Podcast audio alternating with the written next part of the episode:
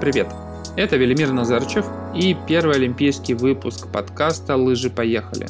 Этот подкаст выходит в партнерстве со Sportmaster Pro, мультибрендовым магазином классной экипировки и спортивных сервисов, а также медиаплатформой MegaGo, где вы можете в бесплатном мобильном приложении слушать наш подкаст. В этом выпуске мы поговорим про олимпийские дистанции 2002 в Пекине, а если быть точным, в Джанзакоу. Именно там пройдут соревнования по беговым лыжам и биатлону. Уже 4 года прошло с прошлых Олимпийских игр, и они уж точно пролетели как миг. В лыжных гонках многое изменилось. Закончили карьеру настоящие легенды и появились новые звезды. Все это применимо, конечно же, и к сборной России. Например, Александр Легков теперь только комментирует лыжные гонки и участвует в любительских стартах. А Александр Большинов которого 4 года назад почти никто не знал, уже настоящая глыба по меркам мирового спорта. И самое приятное, что подрастает достойная смена. Достойная не только в спортивном плане, но и в том, как вести себя в публичном поле. Это я сейчас про Веронику Степанову. Уже через несколько дней начнутся первые старты, и чтобы вам было легче разобраться в том, что будет происходить в следующие три недели, мы вам как раз об этом расскажем. Этот выпуск будет посвящен лыжным гонкам, расписанию медальных шансов наших атлетов. Первые Олимпийские гонки пройдут 5 и 6 февраля и начнется весь турнир со скиатлона. Скиатлон – это дисциплина, где атлеты сперва едут дистанцию классическим стилем, а далее приезжают на смену лыж и всю вторую часть едут коньковым стилем.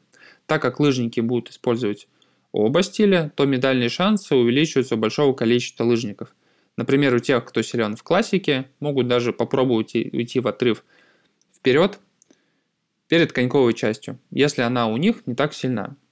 Тут могут быть разные тактические решения, да и вообще это первая гонка Олимпиады, ее просто обязательно нужно посмотреть. Прошлогодний победитель этой гонки Семен Крюгер, к сожалению, не прилетит в Китай из-за положительного ПЦР-теста, но у него есть еще шанс на участие в одной из последних гонок при отрицательном ПЦР-тесте. Мартин Сунбю уже завершил карьеру в сборной и гоняет марафоны серии Ski Classics. Он в 2018 году был третьим. Зато, кстати, в обойме Ханс Холланд. Он завоевал серебро 2018 года в скиатлоне и выйдет на старт этого года. Йоханнес Клеба имеет также достаточно высокие шансы на итоговый успех.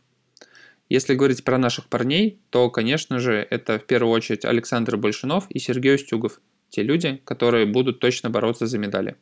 Скорее всего, на всех дистанциях у мужчин основная борьба будет между Норвегией и Россией, и присутствие на пьедестале представителей других стран будет скорее сюрпризом, чем логичным результатом. У девушек также уже будет точно новый чемпион, так как победительница 2018 года шведка Шарлотта Калла явно не в той форме, чтобы сражаться за медали – на олимпийский турнир она отобралась последним номером и скорее в качестве запасного участника. Норвежка Марит Бьорген также завершила профессиональную карьеру и участвует в коммерческих марафонах. Зато другая шведка Фрида Карлсон и норвежка Тереза Йохаук должны устроить крутое шоу. Не будем списывать со счетов, естественно, и наших девчонок. Наталья Непряева, Юлия Ступак и Татьяна Сорина, очень надеюсь, предложат свои интересные тактические решения и смогут достойно включиться в борьбу даже за золото. Непряева, между прочим, едет на Олимпийские игры в статусе лидера Кубка мира.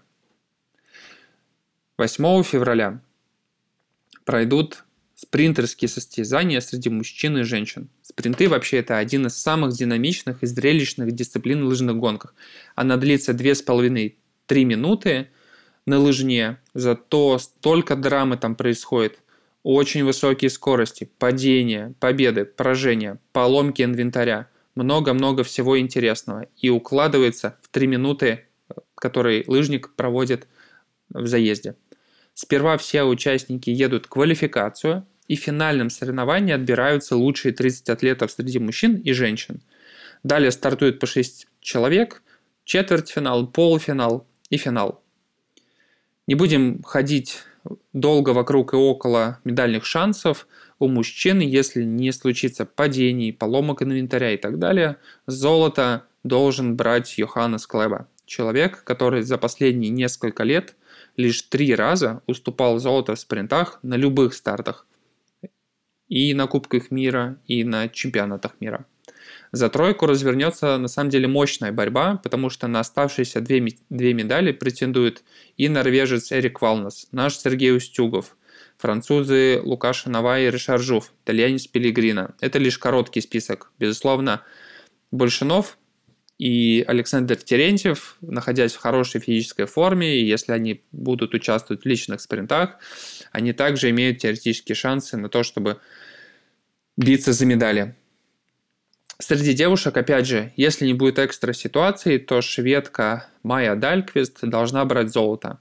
За серебро и бронзу будет серьезная борьба.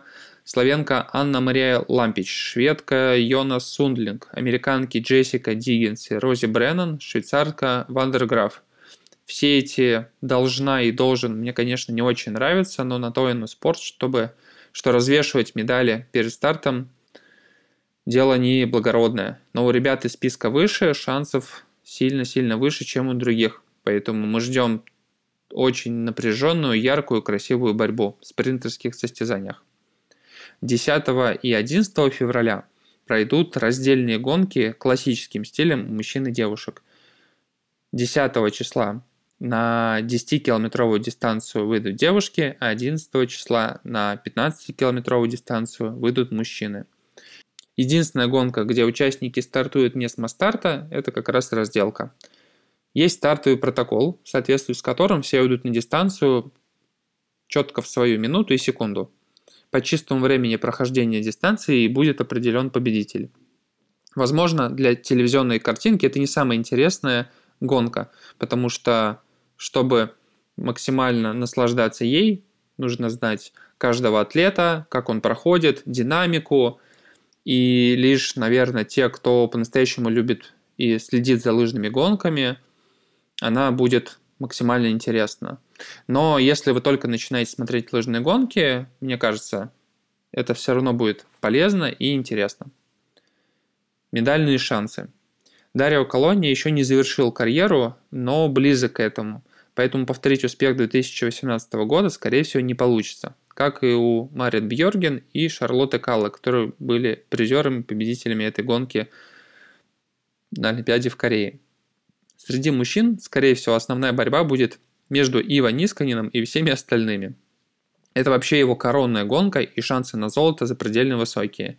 Он показывал шикарные результаты в предсезонных стартах и на официальных стартах на Кубке мира именно в этой гонке.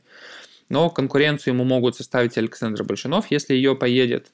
Алексей Червоткин, который практически на каждой гонке, особенно перед стартом сезона и на первом этапе Кубка мира, был как раз сразу после Фина и Ива Нисканина. Норвежец Ханс Холланд тоже в полном порядке и может показать очень высокий результат.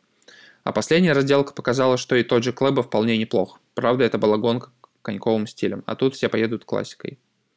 Среди девушек последние две гонки в этой дисциплине солировали Фрида Карлсон и Тереза Юхаук. В Норвегии на Кубке мира их разделило вообще меньше секунды на финише. Но после последних стартов прошло уже достаточно много времени. Тереза Йохаук не стартовала уже вообще практически полтора месяца. Фрида Карлсон около месяца, ведь она раньше времени завершила гонки на Тур де Ски, поэтому очень сложно говорить, какие шансы на победу имеет каждая из них, потому что мы не видели их в деле из-за отмен Кубка мира. Сейчас сложно сказать, какую форму они набрали, но как показывали последние гонки, именно между ними на всех дистанционных гонках и была борьба, если не брать в расчет гонки турдески. Очень интересно посмотреть на их форму. Ну и, безусловно, наши Наташа Непряева, Юлия Ступак и Татьяна Сорина – это стабильные претендентки на любую медаль в каждой дистанционной гонке, безусловно, тоже. 12 и 13 февраля пройдут эстафеты среди мужчин и девушек. 12 числа женская эстафета, где 4 лыжницы побегут по 5 километров, а 13 февраля мужская эстафета, где 4 лыжника проедет каждый по 10 километров. Последние 2-3 года в мужских лыжах основная борьба за медали была в основном среди Норвегии и России. В эстафете это должно усиляться. Четыре мощных лыжника есть у каждой страны.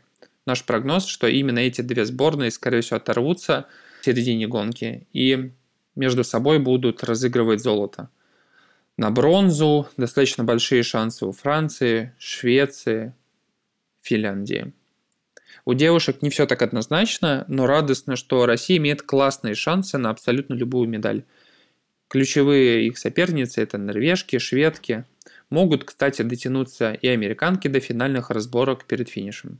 16 февраля пройдут командные спринты, кстати, тоже классическим стилем. Командный спринт – тоже очень интересная гонка. В ней лыжники и лыжницы поочередно едут свой этап, передавая эстафету напарнику. В команде по два человека, и каждый едет по три этапа.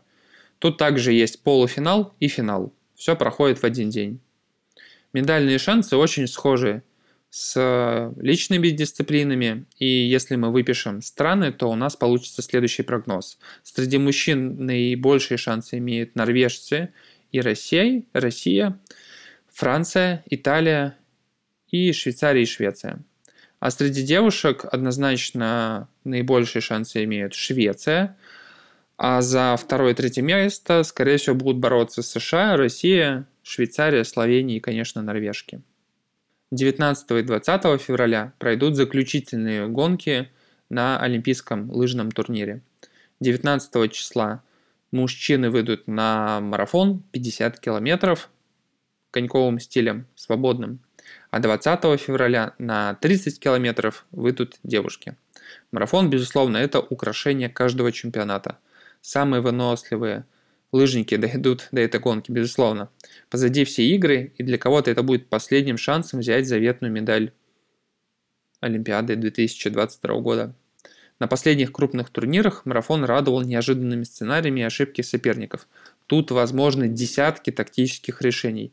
От высокого темпа самого старта, чтобы кто-то из лидеров в одиночке или мини-группе уезжал от пилотона, до медленной гонки и сверхбыстрого финиша, когда на медаль будут претендовать аж десяток лыжников.